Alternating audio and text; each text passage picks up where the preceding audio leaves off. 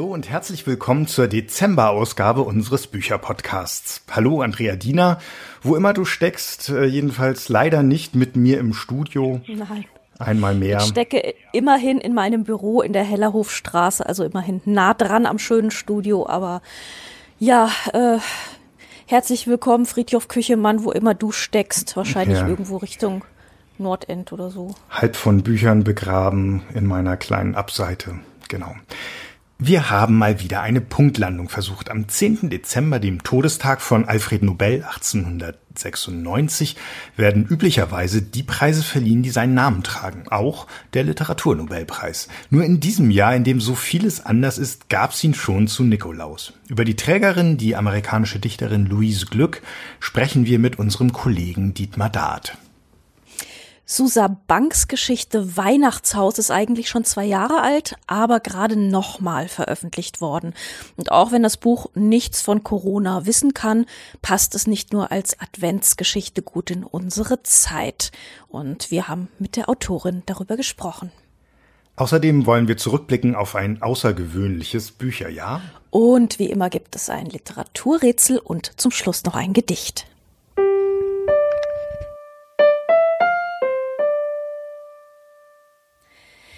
Louise Glück hat äh, Mitte Oktober den Literaturnobelpreis zuerkannt bekommen und jetzt bekommt sie ihn auch noch verliehen. Und äh, die meisten haben bei der Verkündung dieser Nachricht erstmal gesagt, bitte wer?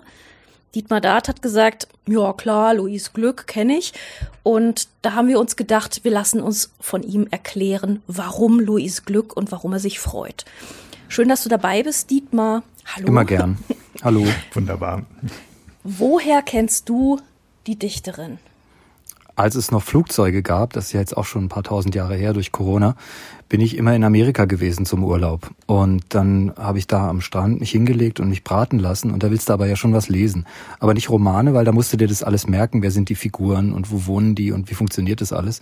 Sondern so Gedichte. Kurze Portionen und dann Dämmerzustand und dann irgendwas zusammendenken zu diesen mehr oder weniger gut geschriebenen Wörtern. Also bin ich dort immer in den Barnes Noble gelatscht, in so eine Kette und äh, habe mir so Lyrikbändchen geben lassen und das jetzt dann doch schon langsam seit 20 Jahren und da war die Luise immer irgendwie dabei, die hat sich da immer so reingeschummelt mit ihren schmalen Sachen und äh, von daher habe ich sie im Kopf hängen, so Ohrwürmchen. Und auf einmal kriegt sie den Literaturnobelpreis. Ja, kann passieren. Ähm, das soll uns mal passieren. Wie, wie verstehst du den Literaturnobelpreis für Louise Glück? Ich glaube, das ist eine Reaktion auf Twitter. Nee, Quatsch. Ähm, de facto sieht es so aus, dass immer weniger Leute tatsächlich Literatur so lesen, wie sie eigentlich gemeint ist, habe ich den Eindruck.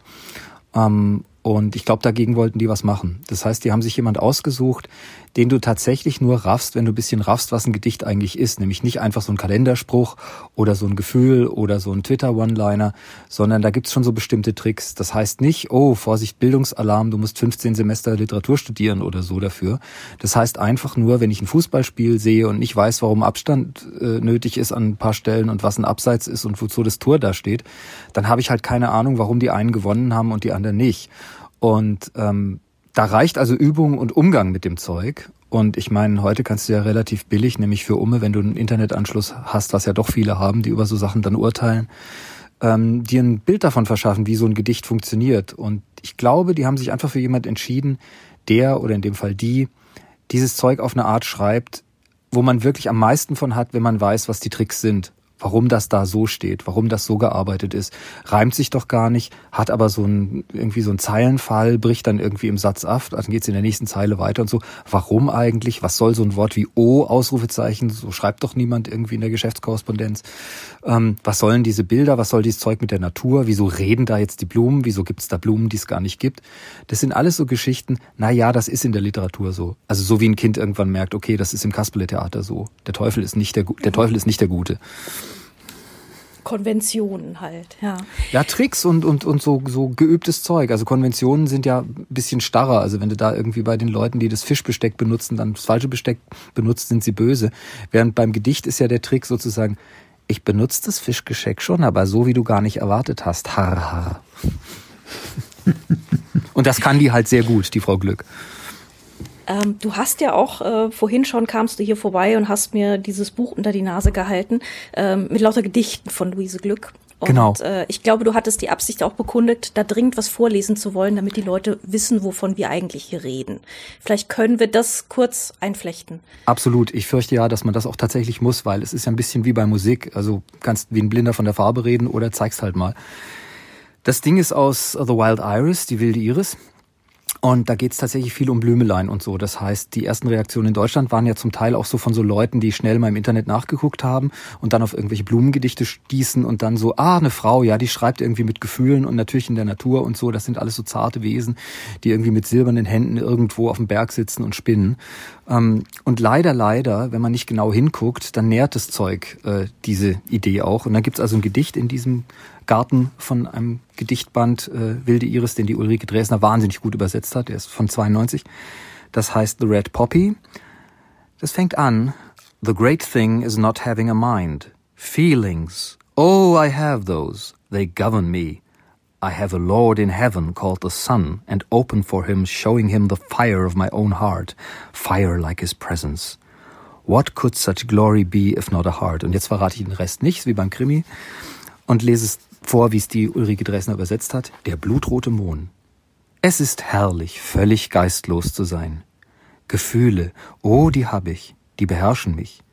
Ich hab einen Herrn im Himmel, Sonne sein Name, ihm öffne ich mich. Ihm zeig ich das Feuer meines Herzens, Feuer, das seiner Gegenwart gleicht. So, und jetzt kannst du denken, okay, hat einen an der Waffel und irgendwie zu viele Rudolf Steiner Tees getrunken. Oder aber du weißt, ähm, wie der Trick Literatur geht. Das heißt, es gibt tatsächlich, fürchte ich, Leute, die dann sagen, ah, das ist Kitsch. Und der Kitsch verstehen diese Leute, und so Texte gab es dann, als sie den gewonnen hat, den Preis, verstehen solche Leute alles, was so von so Gefühlen handelt, die irgendwie ein bisschen outriert sind, die ein bisschen weitergehen, als was man normalerweise sich so sagt, wenn man sich nicht gut kennt. Aber das stimmt natürlich nicht. Das Wort Kitsch bedeutet was ganz Bestimmtes, nämlich ein Missverhältnis zwischen einer sprachlichen Gestaltung und einer Intensität von einem Gefühl. Das heißt, es geht in zwei Richtungen. Entweder du denkst, oh Gott, mir ist so schlimm, weil die Freundin mich verlassen hat. Ich reime jetzt einfach mal Herz auf Schmerz. Geil. Dann sagen alle, sag mal, Typ, weißt schon, ne, dass das schon zehn Millionen Mal gemacht wurde und einfach nix sagt. Oder du bist irgendwie scharf auf jemanden und sagst Liebe, ey, das reimt sich ja auf Triebe. Das ist Kitsch 1, das ist die Wehrlosigkeit vor der Sprache, wo es dir total wichtig ist, aber du kannst es nur mit so Backförmchen sagen. Die Variante 2, Kitsch 2, ist Sprache ohne Inhalt. Da findest du die Sprache so geil, eigentlich hast du gar nichts mitzuteilen, aber klingt doch so geil. Dann sagst du irgendwie gleißendes Licht oder Sonnenglast oder so, weil du es gestern das erste Mal gehört hast, dann willst du es auch machen. Äh, Peter Hacks hat sich immer darüber lustig gemacht, die Gedichte von Gottfried Benn klingen alle so unter den Pinien von Argentinien. Und äh, ich meine, keine Sau weiß, ob es da überhaupt Pinien gibt, aber klingt halt geil. Das ist beide Kitsch. Was die Glück da macht in dem Ding ist kein Kitsch, sondern was die Glück da macht, ist sowas wie, wenn der Faust seinen Teufel den Mephisto sagen lässt, ähm, ich bin der Geist, der stets verneint und das mit Recht, denn alles, was entsteht, ist wert, dass es zugrunde geht. Oder wenn der Karl Kraus in dem besten Text über und gegen den Nationalsozialismus, den es gibt als literarischen Text, nämlich der dritten Walpurgisnacht, mit dem Satz anfängt, mir fällt zu Hitler nichts ein. Also, der Goethe will keineswegs sagen, scheiß doch auf das Universum, weil das ist ja der Teufel, der es sagt. Ach so, okay, der Teufel ist ja gar nicht Goethe. Hm, das ist irgendwie so ein Theaterstück, wo der Teufel halt bisschen cooler redet als der Teufel sonst. Aber wir, mir will damit irgendwie der Goethe sagen, so ist der Teufel, das ist böse, so zu denken. Das kriegen sie noch hin, weil ist ja eine Figur.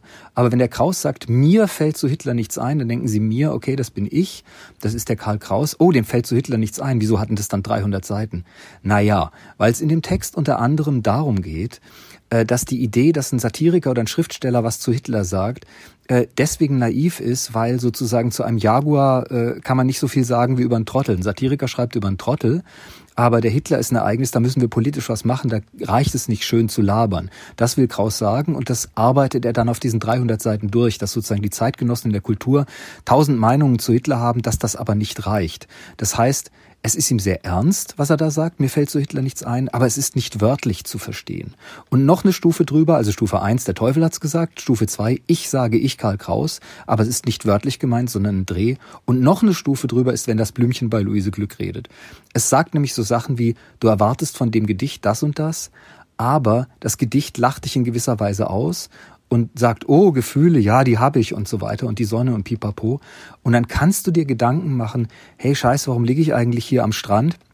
und brate äh, und Gedichte gehen mir im Kopf rum und dann passiert etwas, das weitergeht als nur ein Abdruck von irgendwas gehen würde. Das heißt, das ganze Werk von Luise Glück, hey geil, ich habe einen Punkt, zu dem komme ich jetzt, Entschuldigung, ähm, das ganze Werk von Luise Glück steht unter so einem Motto wie ein sehr guter theoretischer Aufsatz, den sie mal geschrieben hat. Es gibt ein schmales Bändchen, kostet 16 Dollar, heißt Proofs and Theories, also Beweise und Theorien, wo sie so über andere Dichterinnen und Dichter schreibt, über sich selbst, wie sie sich das vorstellt. Und der geilste Aufsatz da drin heißt Against Sincerity, gegen Aufrichtigkeit. Da macht sie an Keats und äh, anderen großen Dichtern aus dem englischen Sprachraum so ein bisschen genau das, was ich gerade erzählt habe, dass Gedichte für was anderes da sind als einfach nur ein Schnappschuss. Dass sie nicht dafür da sind, boah, ich bin so fertig, ey, Herzschmerz. Es gibt ja diese Leute, Ruby Kauer, du kennst die auch, ne? Die, die, das ist so der pure Horror. Ja. Das ist so Kitsch in dem Sinne. Und die würde sagen, ja, aber als ich das Gedicht über meine Blutungen geschrieben habe, war es mir ja wirklich so, ist ganz aufrichtig. Ja, dann schreib's in irgendein Forum rein, Maus. Das ist keine Lyrik, sagt die Luise. Und recht hat sie. Fuck. Fuck ist von mir, Entschuldigung. so, also das heißt, sie sagt in der Theorie, wir müssen ein bisschen mehr machen, wenn wir Gedichte machen. Wir müssen die Gelegenheit, dass das gebundene Rede ist, dass das gestaltet ist, dass das ironisch sein kann, dass das witzig sein kann, dass das sozusagen auch irgendwie Dinge verhandeln kann, die man da gar nicht sieht. Du kannst ein Blumengedicht schreiben und in Wirklichkeit ist es was über Sex. Oh Gott, ich verrate es jetzt nicht. Ähm, so, das kannst du alles machen, weil sozusagen zwar sehr ernste Bedeutungen gemeint sind, aber eben nicht wörtliche. Das ist nicht einfach nur so quatschen, wie einem gerade ist, sondern das ist irgendwie. Ja, und vor allen Dingen, das Blümsche ist ein Wort. Das ist gar kein echtes Blümsche. Das ist, die hat, die Frau hat Arbeit reingesteckt. Anders als der Mensch, der sagt, das ist ein Kitsch und ich bin irgendwie ein Macker und ich hab's kurz gegoogelt. Kurz gegoogelt, der Typ, der dieses Wort Devotional Poetry in dieses Internet hereingeschrieben hat, ja. hineingeschrieben hat, ja. das dann irgendwie einem gleich entgegenkommt, wenn man nach Louis Glück sucht. Ja. Hat der auch nachgedacht? Ähm, wie übersetzt ja, man das am sagen. besten? Mit Devotional, Andachtsdichtung? Genau. Andachtsdichtung? Kannst ja. du damit was anfangen? Ja, Devotional Poetry heißt ähm, sozusagen eine Dichtung, die irgendwie einen religiösen Funken da schlägt, die eine religiöse Aura aufweckt bei den Sachen. Also dass man eben sagt, das ist nicht einfach eine Latte, sondern da hat der Christus dran gehangen an dieser Latte und das macht mir irgendwie die Sterblichkeit bewusst oder da denke ich drüber nach, oh scheiße, ich bin ja doch ein Sünder oder so. Nur natürlich in einer Zeit, die sehr viel religiöser ist als unsere, bedeutet Devotional Poetry was ganz anderes, als es heute bedeutet.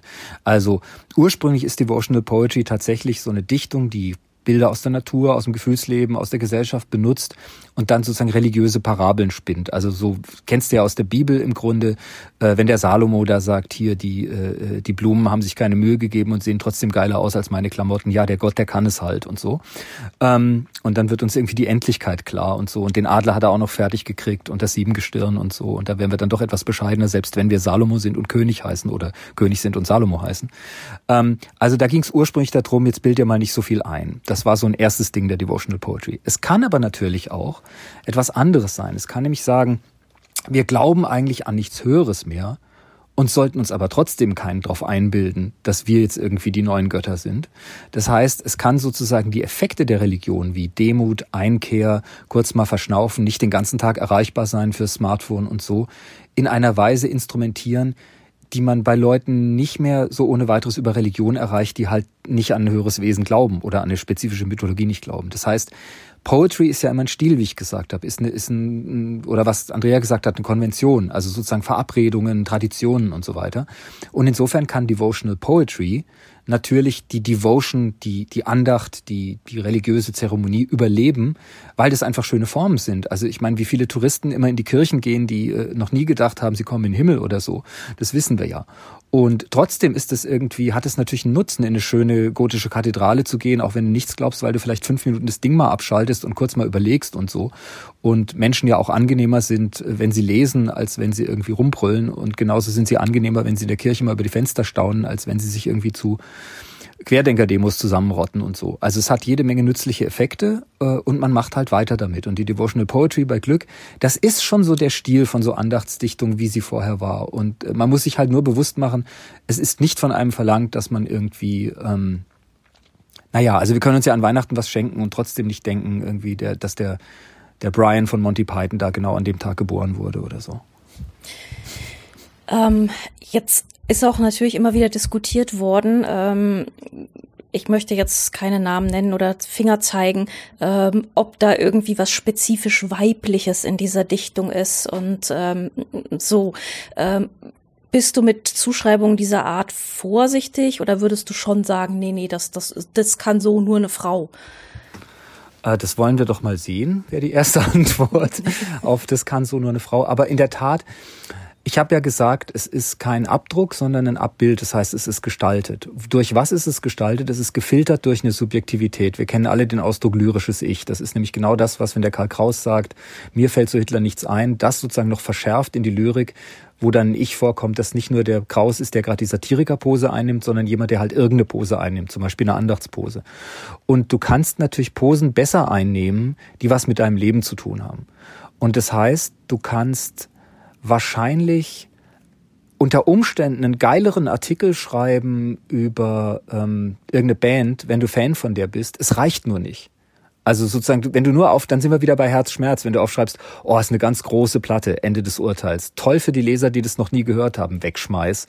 Ähm, und das heißt, sie macht diese weiblichen Erfahrungen, also die Erfahrungen, die halt biologisch irgendwie dranhängen, ne, dass sie irgendwie äh, ähm, bestimmte Zyklen und Geschichten erlebt, die Erfahrung, die sozial dranhängt, dass irgendwelche Leute sie einfach als Frau behandeln, was übrigens keineswegs immer heißt, ganz ehrerbietig, ähm, sondern auch verdammt scheiße sein kann. Diese ganzen Erfahrungen, die sie halt gemacht hat, die sind sozusagen Rohstoff, aber das sagt halt nichts über die Gestaltung. Und ich würde in der Tat sagen, wenn Leute es schaffen, irgend so einen Ausgangspunkt von, heute sagt man gern Identität, als eine Tür zu nehmen in so ein Universum, in dem sie dann gestalten können, ist es super, aber ich werde den Teufel tun und sie darauf verpflichten. So. Und ähm, die zweite Frage ist, ob jemand, der zum Beispiel aus einer Gruppe kommt oder aus einer statistischen Identität kommt, die besonders scheiße behandelt wird, ob die oder der nicht das Recht hat zu sagen, das äffst du jetzt aber nicht nach, weil wenigstens diesen sozusagen Punkt habe ich, dass ich sagen kann, du hast keine Ahnung, wie es im äh, Navajo-Reservat war und jetzt kommst du hin und dichterst da auch noch drüber, du Peter Schlomske oder wie du heißt. Ähm, da bin ich bisschen sauer und dann ist der große Aufschrei, was, aber das ist das Wesen des Lyriks, sich mit alles identifizieren zu dürfen und so, ja, von mir aus, aber ähm, die Frage ist halt immer, wie gut ist es gemacht? Und äh, tatsächlich wahrscheinlichkeitsmäßig ist wahrscheinlich ein queeres Gedicht von jemand, der irgendwie auch solche Erfahrungen gemacht hat, sogar ein bisschen besser gemacht, weil es etwas genauer auf Sachen gucken kann, die die anderen sich nur vorstellen sollen.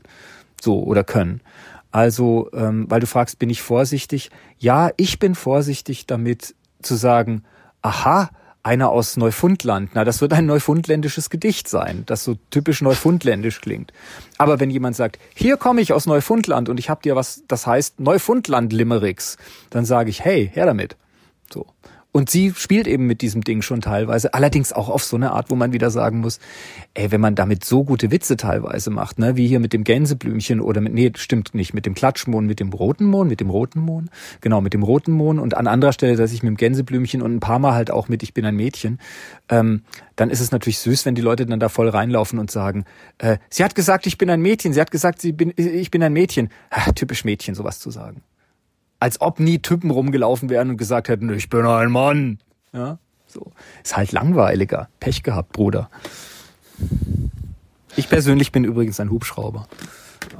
Das haben wir schon immer geahnt, Dietmar. Bitte, bitte, bitte. Bitte, bitte, bitte, bitte. ähm, es gibt jetzt zwei Gedichtsammlungen, ähm, Auf Deutsch, Averne genau. und ja, Wilde genau. Iris. Ja. Ähm, in deutscher Übersetzung, beide von Ulrike Dresner übersetzt, ähm, 2007 und 2008 im Luchterhand Literaturverlag erschienen.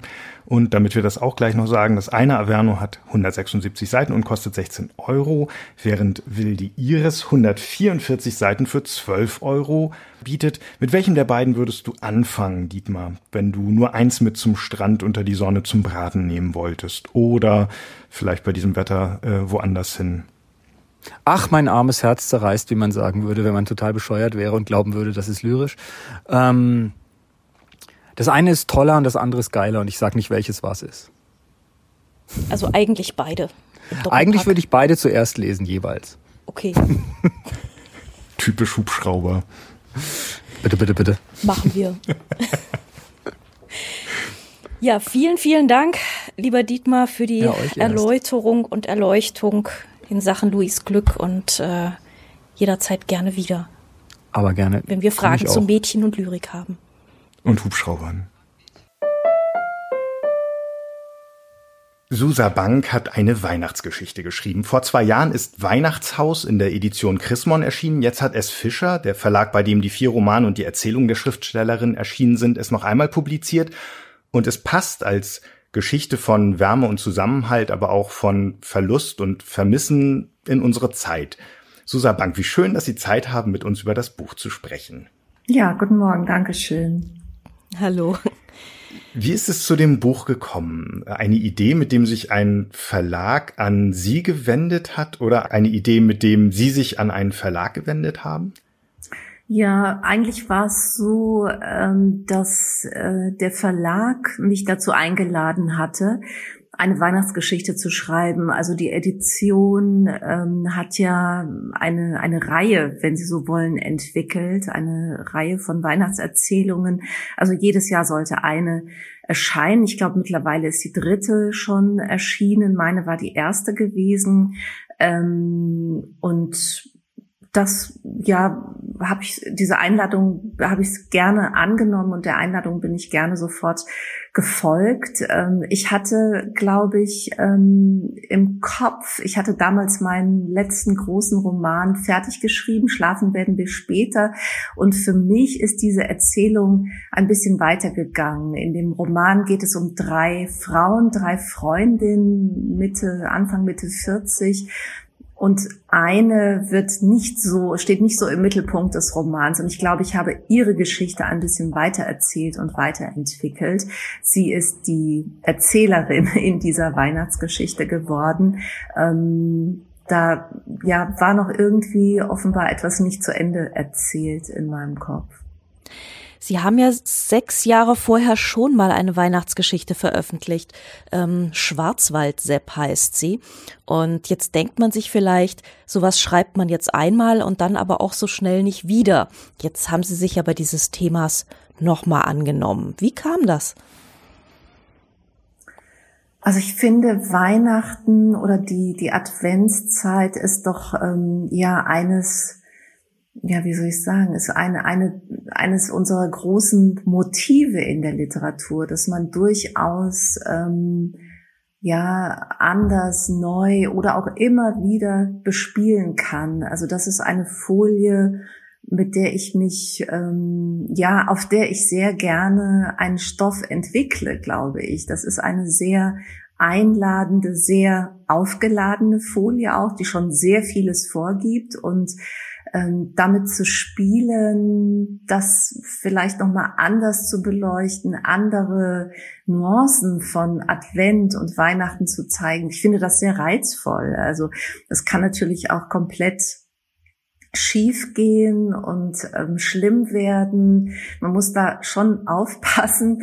Ähm, aber ich finde diese ja, diese atmosphärische Folie oder von mir aus auch spirituelle Folie dieser besonderen Zeit im Jahr finde ich ähm, als ja als als als literarisches Panorama oder als Panorama für eine Erzählung überaus reizvoll. Sie haben eine Figur mitgenommen gleich in diese Geschichte hinein. Wussten Sie oder wissen Ihre Leser von Schlafen können wir später schon viel über diese Figur. Sie hatten gesagt, sie hat eher, ist eher von den drei Freundinnen die am wenigsten ausgeleuchtete gewesen in ihrem Roman. Ähm, was haben Sie, was haben Sie um diese Figur, wie ist, wie ist die Geschichte um diese Figur gewachsen im Weihnachtshaus? Kam ein Motiv hinzu, eine Frage, ein Gefühl, eine, eine Leerstelle oder wie sind Sie der Geschichte auf die Spur gekommen? Also ich schreibe ja ehrlich gesagt nie mit einem großartigen theoretischen Konstrukt oder einer ähm, Idee, die ich dann erstmal auf einem Plan ausbreite und der ich dann folge. Das ist immer etwas sehr Intuitives und ähm, sehr Unbewusstes, glaube ich auch. Also es beginnt mit einer sehr vagen, mit einem sehr vagen Bild. Das ist eigentlich immer mein Ausgangspunkt. Es beginnt mit einem Bild. Ich kann etwas sehen und in diesem Weihnachtshaus ist es auch so gewesen, dass ich diese erste Szene sehen konnte. Also dieses ähm, Licht am Morgen, der Blick dieser Frau in den Garten und diese, diese Grundstimmung, die äh, sie überfällt. Also diese Mischung aus ähm, Trauer. Sie hat ja ihren Ehemann plötzlich ähm, verloren. Es ist ein, ein Buch über Trauer auch eigentlich. Ähm, ja. Also diese Mischung aus, aus Trauer, aus Vorfreude auch auf dieses Weihnachtsfest, aus Angst auch davor, also eine, eine Mischung aus, aus Unruhe, ähm, alter Trauer, mitgebrachter Trauer und ähm, Aufregung in einer Vorfreude. Und das und daraus ähm, ja entwickelt sich dann eigentlich die Geschichte und die Figur. Ähm, das beginnt sehr ähm, ja mit sehr wenigen Pinselstrichen, wenn man so will, und entwickelt sich eigentlich dann Tag für Tag am Schreibtisch erst. Der Stoff, die Figur, wie sie aussehen, wie sie reden, was ihnen widerfahren ist ähm, und in welcher Welt sie sich bewegen. Weihnachtsunruhe ist so das erste Wort, das mir als Leser entgegengekommen ist, ähm, so auf der Geschichte treibend. Und das äh, fasst, glaube ich, das, was Sie gerade beschrieben haben, sehr gut. Ja, ja, diese ähm, besondere Art von, von Mischung. Also weiß ich nicht, ich würde unterstellen, dass die meisten Menschen, die Weihnachten feiern, etwas von dieser Unruhe auch spüren können. Ja, wie auch immer sie sich zusammensetzt, ob ein Rest von erinnerter Vorfreude äh, das ausmacht oder die Anspannung, das Fest irgendwie gestalten zu müssen. Also ähm, ich, ich würde denken, dass das, dass diese Unruhe fast jeden in irgendeiner Form befällt oder angreift, der mit Weihnachten etwas zu tun hat. Hm. Ähm, man hat ja so auch als Leser ein bisschen das Gefühl, wie Sie haben ja gesagt, das ist am Schreibtisch so Stück für Stück gewachsen. Ähm, man hat auch als Leser das Gefühl, diese Geschichte wächst so in Kreisbewegungen immer weiter vor sich hin.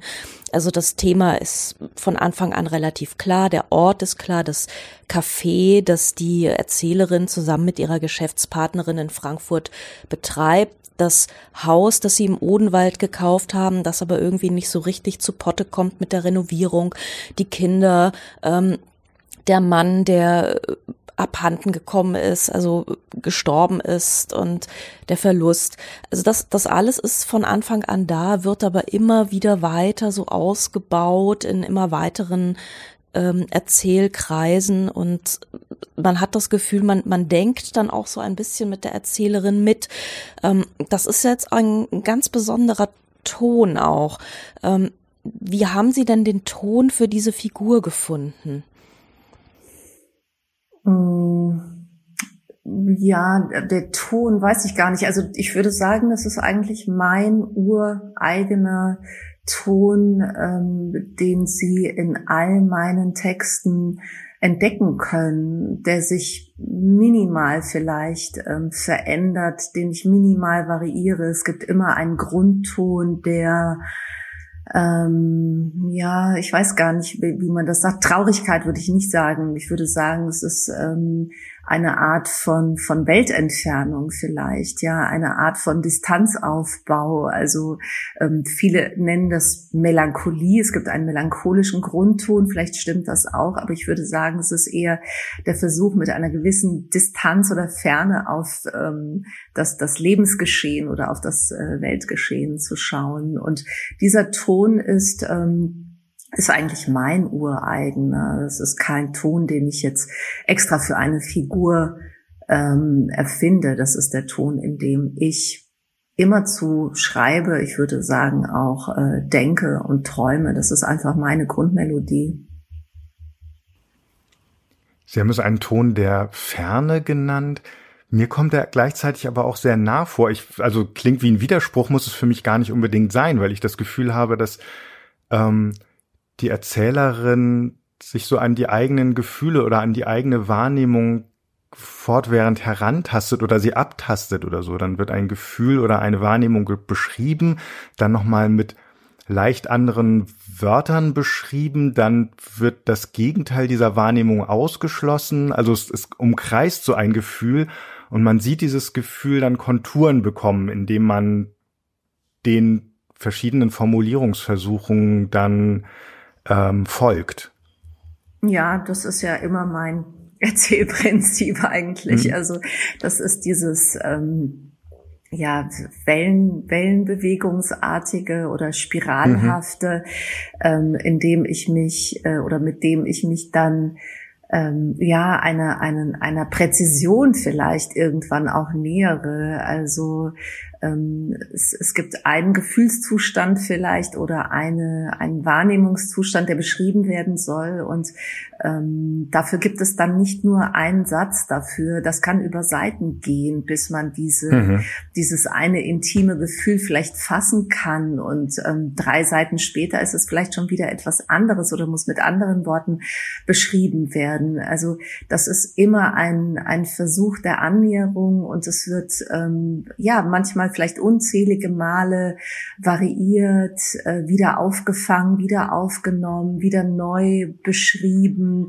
Aber alles hat, äh, jede einzelne Beschreibung hat eigentlich ihre Wahrheit dann und ihre Stimmigkeit und ja. alles zusammengenommen ähm, nähert man sich dann diesem, ja, diesem einen, das beschrieben werden soll. Das ist eigentlich mein, auch eines der grundlegenden ja, äh, Erzählprinzipien, würde ich sagen, Erzähl, eine, eine Erzählmethode, mit der ich ähm, arbeite oder eine Sprachmethode.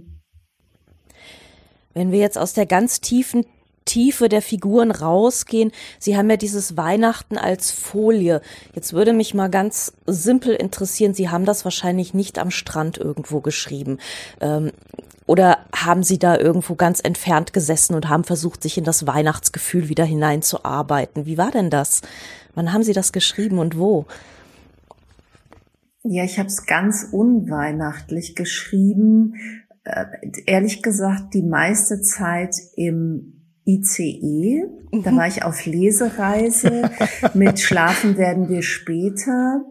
Und ähm, ich habe wahnsinnig viel im Zug geschrieben. Also das ist ja auch so, Sie, Sie hatten es auch angesprochen, es sind eigentlich Szenen, ähm, die ähm, etwas, das schon ange, angedacht war oder anerzählt wurde, nochmal aufgreifen. Es ist ein, ein, eine Erzählung, die aus Versatzstücken, aus vielen Versatzstücken sich zusammenfügt. Und das war ähm, möglich, also immer nur so paar Stunden an diesem Text mhm. zu sitzen. Das kann ich bei einem 700 Seiten Roman, kann ich das nicht. Das hat überhaupt keinen Sinn, mich im ICE ähm, einem Roman zu widmen. Aber bei dieser Art von Erzählung ging es, weil ich verschiedene Szenen zusammenfügen konnte und immer so eine Szene im, ja, auf einer Zugfahrt schreiben konnte. Und ähm, es war, es war Sommer teilweise, es war heiß, es war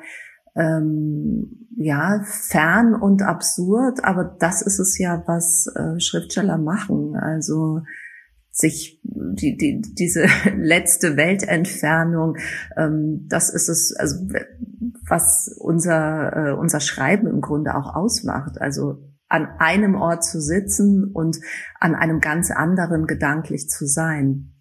Das ist eigentlich ähm, ja, das, das ist keine, keine große Schwierigkeit. Also Berufsbeschreibung. Im, Oden, Im Odenwald in einem Weihnachtshaus sitzen. Ich glaube, es wäre sogar äh, lähmend oder völlig kontra, kontraproduktiv, ähm, weil dann alles schon vorgegeben wäre. Und ich will es mir ja selbst ausdenken und irgendwie selbst in meinem Kopf entwerfen.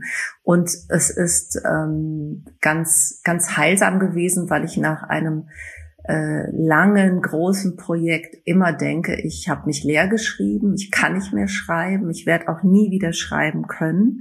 Ähm, und das, das kam dann dieses, diese, diese Aufforderung vom, vom Verlag, das kam dann genau zur richtigen Zeit eigentlich, weil ich gesehen habe, aha, ähm, ich kann ja weiterschreiben und da kommen ja noch weitere Sätze und das hatte etwas ähm, ja sehr beruhigendes und ähm, etwas äh, sehr ermunterndes. Ja, dieses dieses äh, zurückzugehen und und zu sehen, ah, dir fällt tatsächlich noch ein Satz und tatsächlich noch ein Bild ein. Du hast nicht alles aufgebraucht. Ähm, das war eine sehr gute Erfahrung. Das glaube ich. Das erinnert mich ein bisschen an unser Gespräch im Sommer vor 18 Jahren. Oh Unglaublich. Oh damals. ich weiß nicht, ob Sie sich erinnern. Ähm, Ihr Debütroman Der Schwimmer war gerade erschienen. Daran erinnere ich mich ja natürlich, wie wir da in Sachsenhausen saßen, aber an das Gespräch glaube ich nicht so. Der Schwimmer war gerade erschienen, Ihr erster Roman, ähm, und wir hatten ja vor dem Café gesessen, über das Buch und das Schreiben gesprochen. Und Sie hatten es damals so ähnlich geschildert. Sie könnten nach dem einen Buch nicht gleich an ein zweites denken. Das wäre auch irgendwie nicht der richtige Umgang mit den Figuren, wenn ich das richtig in Erinnerung habe, äh, mit denen, über die sie geschrieben und mit denen sie ja auch gelebt haben. Und äh, man, also so könne man mit Figuren eigentlich nicht umgehen. Ähm, dann äh, äh, Deckel zu und äh, nächste, nächste erste blanke Seite aufgeschlagen.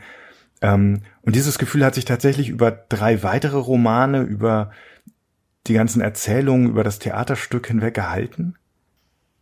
Ja, das ist ähm, immer so. Ja, das ist unverändert geblieben. Also die, ähm, das, das Schreiben äh, eines Romans ist ja eine, ja, da hat, hat immer etwas sehr äh, autistisches, tunnelhaftes und ausschließliches. Also ich hm. beschäftige mich dann vielleicht über einen Zeitraum von mehreren Jahren mit einer Figurenkonstellation und, und mit einer Welt und, und tauche da sehr ein und habe so gut wie keine Distanz zu meinen ähm, zentralen Figuren. Also ich lebe dann wirklich mit ihnen und ich denke auf ihre Art und ich bin in ihrem Leben, in ihrem erzählten Leben dann sehr verankert.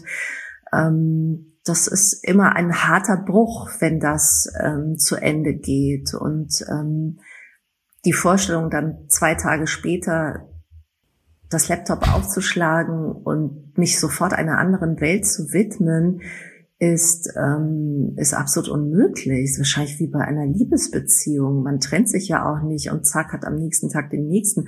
Also ich jedenfalls nicht. Und ähm, das ja, fände ich, ähm, es hat, hat nicht so viel mit Betrug oder so zu tun oder dass man äh, die, die Figuren nicht hintergehen möchte, sondern ähm, es geht einfach nicht anders. Hm. Wie ist das denn, wenn jetzt wie in diesem Fall ähm, das Buch nach zwei Jahren nochmal veröffentlicht wird? Ähm, ist ja erst bei Chrismon erschienen, jetzt bei Fischer und die Figuren ihnen wieder begegnen. Sind das dann wirklich so alte Lieben, denen sie wieder über den Weg laufen oder wie fühlt sich das an? Ja, aber viel besser. Also alte Liebe finde ich jetzt nicht so toll, äh, denen wieder zu begegnen. Ähm, das ist viel besser, weil es ähm, es ist die reine Freude. Also es ist mir zum Glück noch nie widerfahren, dass ich einen alten Text gelesen habe und dachte, oh Gott, ist das schrecklich und schlecht. Gott sei Dank, das ist noch nicht geschehen. Das ist auch immer eine Befürchtung von mir natürlich, dass ich 20 Jahre später oder nur zwei Jahre später einen Text nochmal äh, mir anschaue und dann sagen müsste, das ist ja gruselig, dafür solltest du dich schämen. Nein, das ist dann... Ähm, es ist eine, wirklich eine Freude. Also, dass Literatur auch weiterlebt und nicht in Vergessenheit gerät, sofort nach dem Erscheinen oder drei Monate nach dem Erscheinen. Also, dass sie ähm, vielleicht doch auch ihr Eigenleben hat. Also, ich finde, das ist was sehr ähm, für mich jedenfalls etwas sehr Erfreuliches und Hoffnungsvolles, ja, dass auch zwei Jahre später Menschen dieses Buch sehen, lesen, kaufen, eintauchen und die es vor zwei Jahren noch nicht entdeckt hatten. Ähm, das finde ich sehr, mm, ja, sehr ermunternd. Ich weiß nicht, wie das Buch vor zwei Jahren gelesen worden ist. Damals ist es mir noch nicht begegnet, aber mich hat jetzt beim Lesen immer wieder beschäftigt, dass wir in diesem Jahr ja vor einem Weihnachtsfest stehen, in dem Familien und Freunde nicht wie gewohnt zusammenkommen können, wenn sie überhaupt zusammenkommen können. Das, äh, das Fragezeichen davor ist ja jetzt gerade wieder größer geworden wegen wegen der Corona-Beschränkungen und wegen der individuellen Ängste und weil manche in Quarantäne sein werden und ja, weil in manchen Familien oder Freundeskreisen ja tatsächlich auch jemand fehlt, gestorben ist durch die Pandemie. Ähm, wie sehen oder vielleicht auch lesen Sie Ihr Buch vor diesem Hintergrund heute? Ja, vor diesem Hintergrund ist es natürlich schwierig, ähm, weil der ganze Stoff ähm, kennt ja Corona noch gar nicht. Also die ganze Erzählung ist ohne Corona, ohne, ohne Wissen äh, um eine Pandemie ähm, geschrieben worden. Also es gibt ein Café, ja. in dem man täglich sitzen kann, äh, komplett ohne Maske, ohne Abstandsregelung. Es gibt eine Stadt, die ähm, ja in diesem vorweihnachtlichen Wahnsinn versinkt. Ähm, es ist die alte Vor-Corona-Welt, würde ich sagen. Man darf sich, äh, man darf sich umarmen, man äh, kann, kann mit Fremden sogar völlig unbekümmert zusammenkommen. Ähm, da, diese Erzählung weiß nichts von Corona. Und unter dem Aspekt, ja, weiß ich nicht, ist es vielleicht, ähm, ich würde sagen, dass äh, Literatur nicht immer ähm, das aktuelle Geschehen ähm, ja mit äh, betrachten oder oder überhaupt aufnehmen oder oder ähm, irgendwie bearbeiten muss. Ähm, das ist der Luxus von Literatur, sich abzuwenden von der Realität und etwas zu beschreiben, ähm, das wir nicht täglich auf den Straßen sehen oder in den Zeitungen lesen. Das ist ein großer Vorteil. Aber gerade das hat es für mich so so äh, so stark gemacht, die Lektüre jetzt in diesen Tagen. Also dass es eben nicht ähm, sozusagen abgeschrieben ist von der Wirklichkeit, also dass sie nicht in dem Weihnachtshaus sitzen und über das Weihnachtshaus schreiben, ähm, sondern dass es da mit der Erzählerin eine Figur gibt, die natürlich sofort auch nach dem Tod ihres Mannes oder Gefährten, ich weiß gar nicht, ob die verheiratet waren, ähm, weiterleben musste. Ähm, allein schon den Kindern zuliebe ähm, und und dass das Leben weiterging und dass sie auch ähm, also sie hat irgendwann angefangen ja sich jeden Tag das Gute und das Schlechte aufzuschreiben und hat gemerkt, wie sie irgendwann auch wieder drauf kam, auch gute Sachen notieren zu können.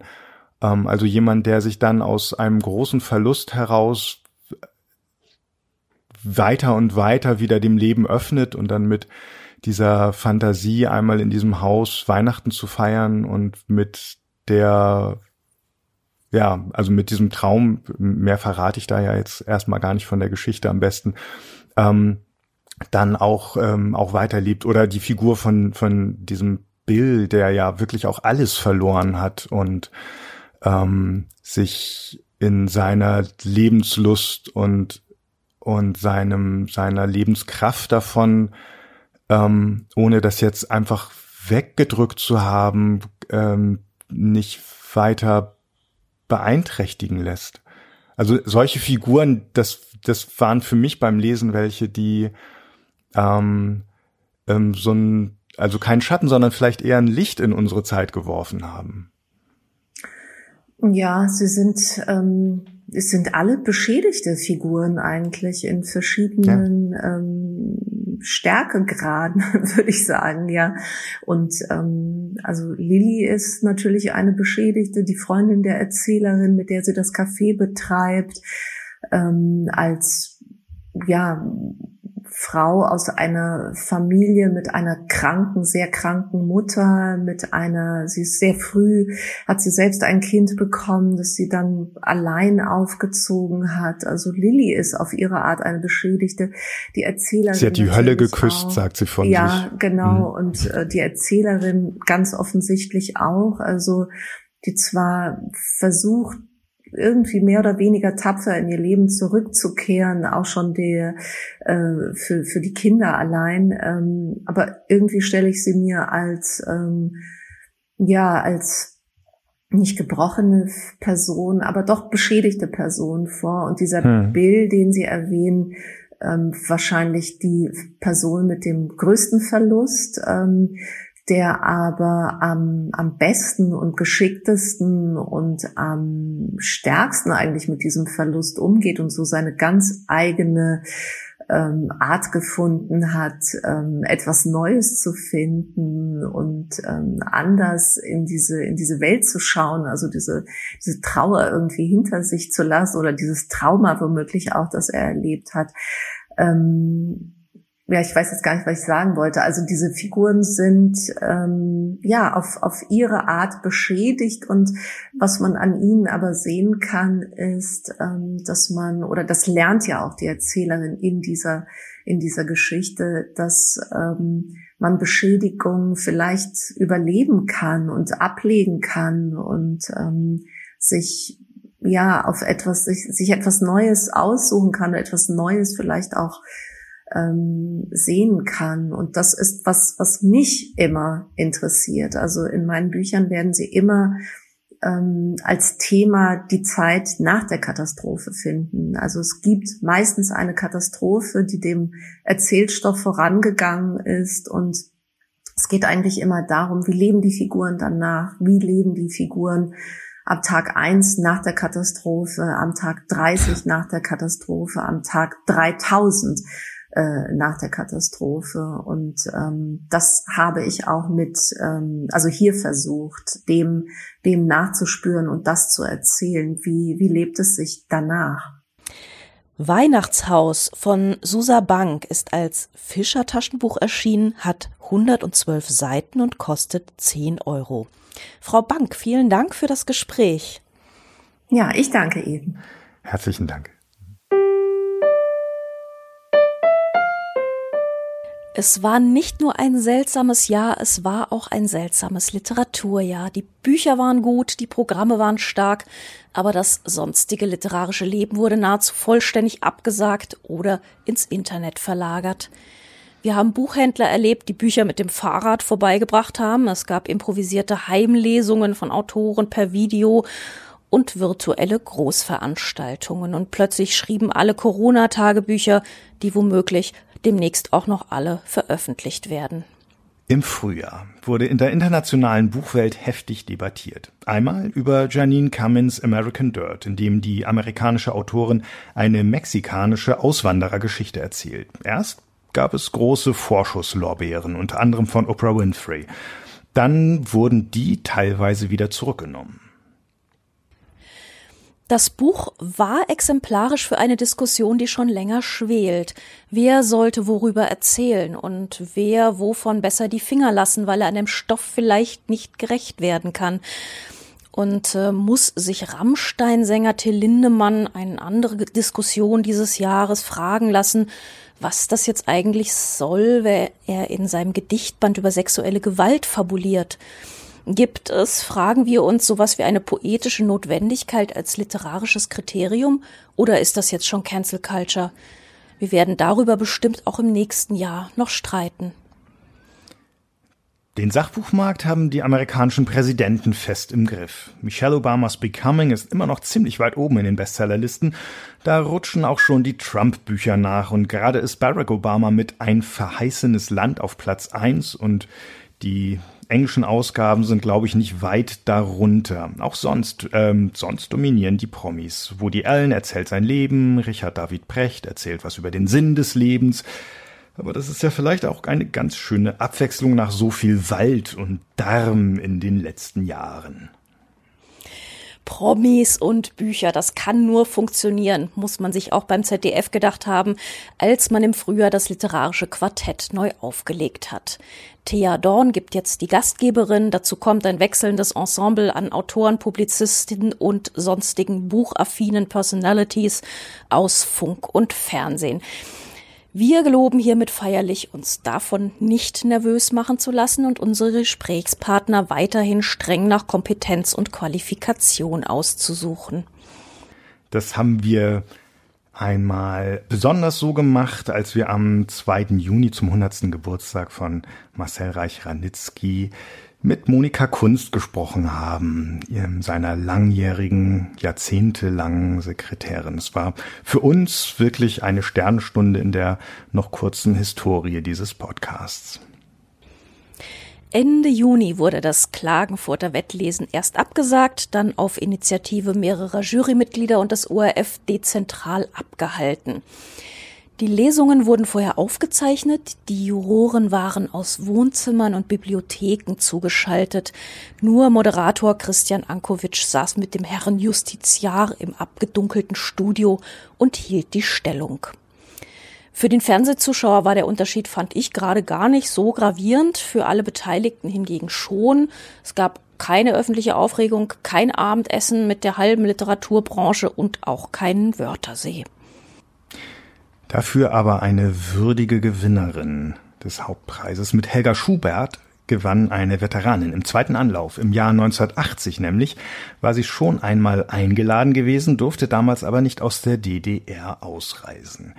Dass sie für ihren ruhigen und prätentiösen Text Vom Aufstehen den Bachmann-Preis bekam, stieß auf weitgehend ungeteilte Zustimmung.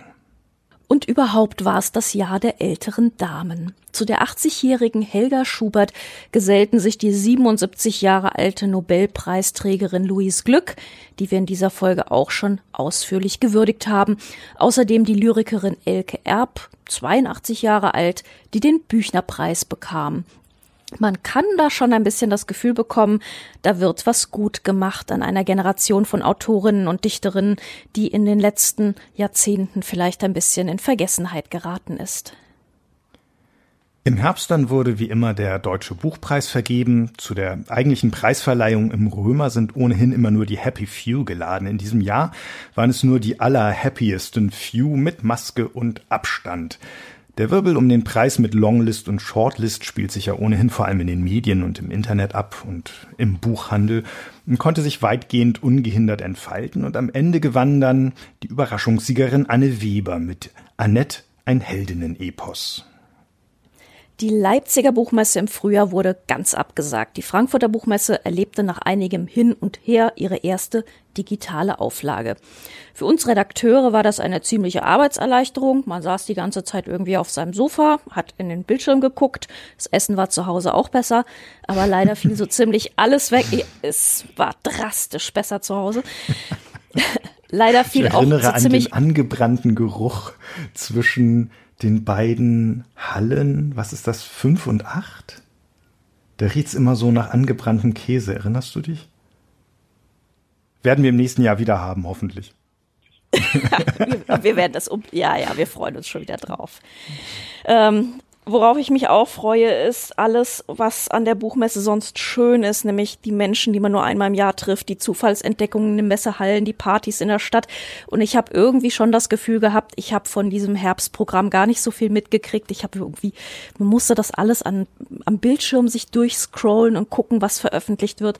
Normalerweise läuft man durch zwei Hallen und hat's dann eigentlich an einem Vormittag abgehakt. Ja, ja. Das wollen wir bitte schön wieder haben. Bitte. Im Herbst dann haben alle über Monika Maron geredet, ähm, die lang, lang, langjährige Fischerautorin veröffentlichte einen Essayband in der Buchedition Exil der Dresdner Buchhändlerin Susanne Dagen, die der neurechten Szene nahesteht. Der Fischer Verlag kündigte die Zusammenarbeit auf, tat sich mit der Begründung aber eher schwer. Maron dagegen fand recht schnell wieder eine verlegerische Heimat. Ihr völlig unpolitisches Buch Bonnie Propeller über Frauchen und Hund erscheint nun rechtzeitig vor Weihnachten bei Hoffmann und Kampe. Ja, das Weihnachtsgeschäft, das uns bevorsteht, ist zahlenmäßig eigentlich schon das zweite in diesem Jahr sozusagen. Ähm, es gab ja im Lockdown im März, als auch die Buchhandlungen schließen mussten, eine ziemliche Flaute. Ähm, das Buchgeschäft hat sich dann aber im Sommer wieder erholt und aufgeschwungen zu Verkäufen wie sonst nur zu Jahresende. Man möchte momentan wirklich keinen Reisebuchverlag führen müssen, es sei denn, man hat, hat sich irgendwie auf die Ostsee spezialisiert aber Kinderbücher laufen wie geschmiert und der Rest ist erstaunlich stabil. Vor allem die unabhängigen Verlage mit ihren unbeirrbaren Fans und mit einem klaren Profil kommen gut durch die Krise, genauso wie die kleine inhabergeführte Buchhandlung am Eck.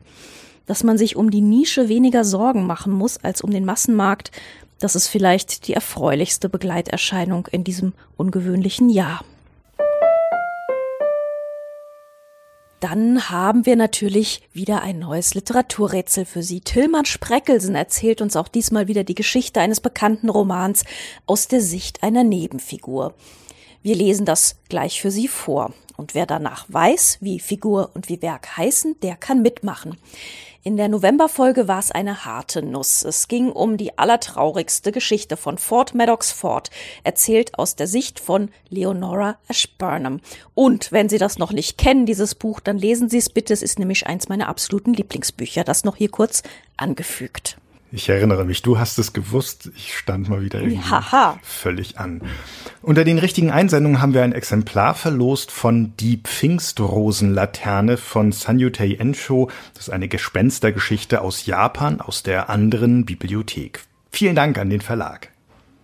Und natürlich auch vielen Dank an alle Teilnehmer und gewonnen hat Leon Hermann aus Köln. Wir gratulieren.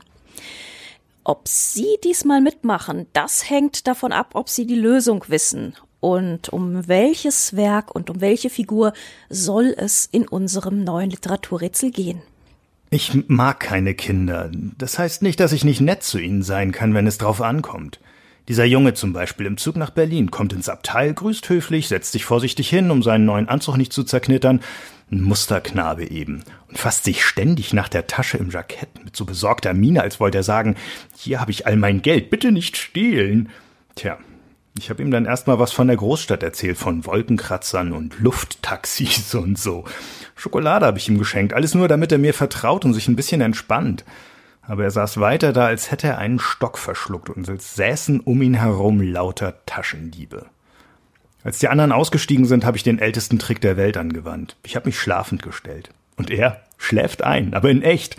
Und sieh da, 140 Mark hat er in der Tasche. Ich finde, Kinder sollten mit so viel Geld nicht rumlaufen. Viel zu gefährlich ist das. Jedenfalls äh, bin ich dann am Zoo ausgestiegen, dann in die Straßenbahn, jetzt schnell weg hier.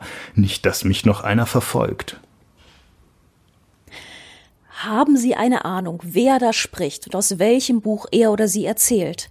Dann schicken Sie uns Ihre Lösung bitte bis zum 6. Januar an die E-Mail-Adresse bücher-podcast, Bücher mit UE, at faz.de. Auf unserer Website www.faz.net slash Bücherpodcast finden Sie die Teilnahmebedingungen. Der Rechtsweg ist natürlich ausgeschlossen.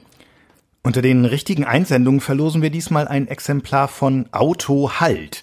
Alexander Karenos Aufzeichnungen eines Berliner Chauffeurs, der Haute Volée wie Halbwelt durch die Hauptstadt kutschierte aus dem Jahr 1926. Ganz frisch aus der anderen Bibliothek. Vielen, vielen Dank für die Preisstiftung. Auf unserer Website www.faznet Bücherpodcast können Sie nicht nur die Teilnahmebedingungen und die Adresse für die Lösung des Rätsels finden, für Anmerkungen und Empfehlungen, für Kritik und Lob, hoffentlich, sondern auch einige Artikel rund um diese Folge. Von der nächsten Folge an, früh im neuen Jahr, haben wir etwas Neues vor. Kürzere Folgen, dafür wöchentlich, sonntags.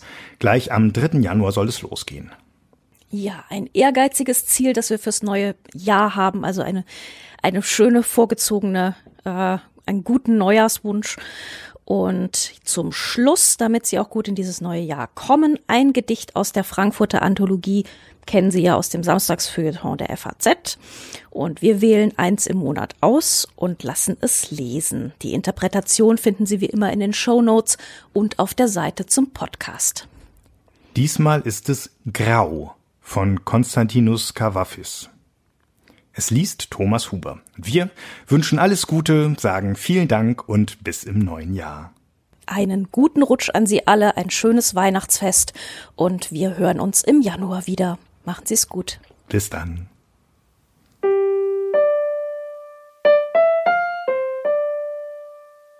Konstantinos Gavafis Grau.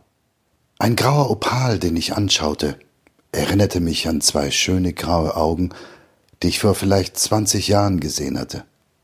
Ein Monat lang hatten wir uns geliebt, dann fuhr er weg, nach Smyrna, glaube ich, um dort zu arbeiten, und wir sahen uns nie mehr. Sie werden an Glanz verloren haben, wenn er noch lebt. Die grauen Augen und auch das Gesicht wird nicht mehr so schön sein. O Gedächtnis, bewahre sie, wie sie damals waren und Gedächtnis von jener Liebe bring mir heut Abend so viel du vermagst zurück.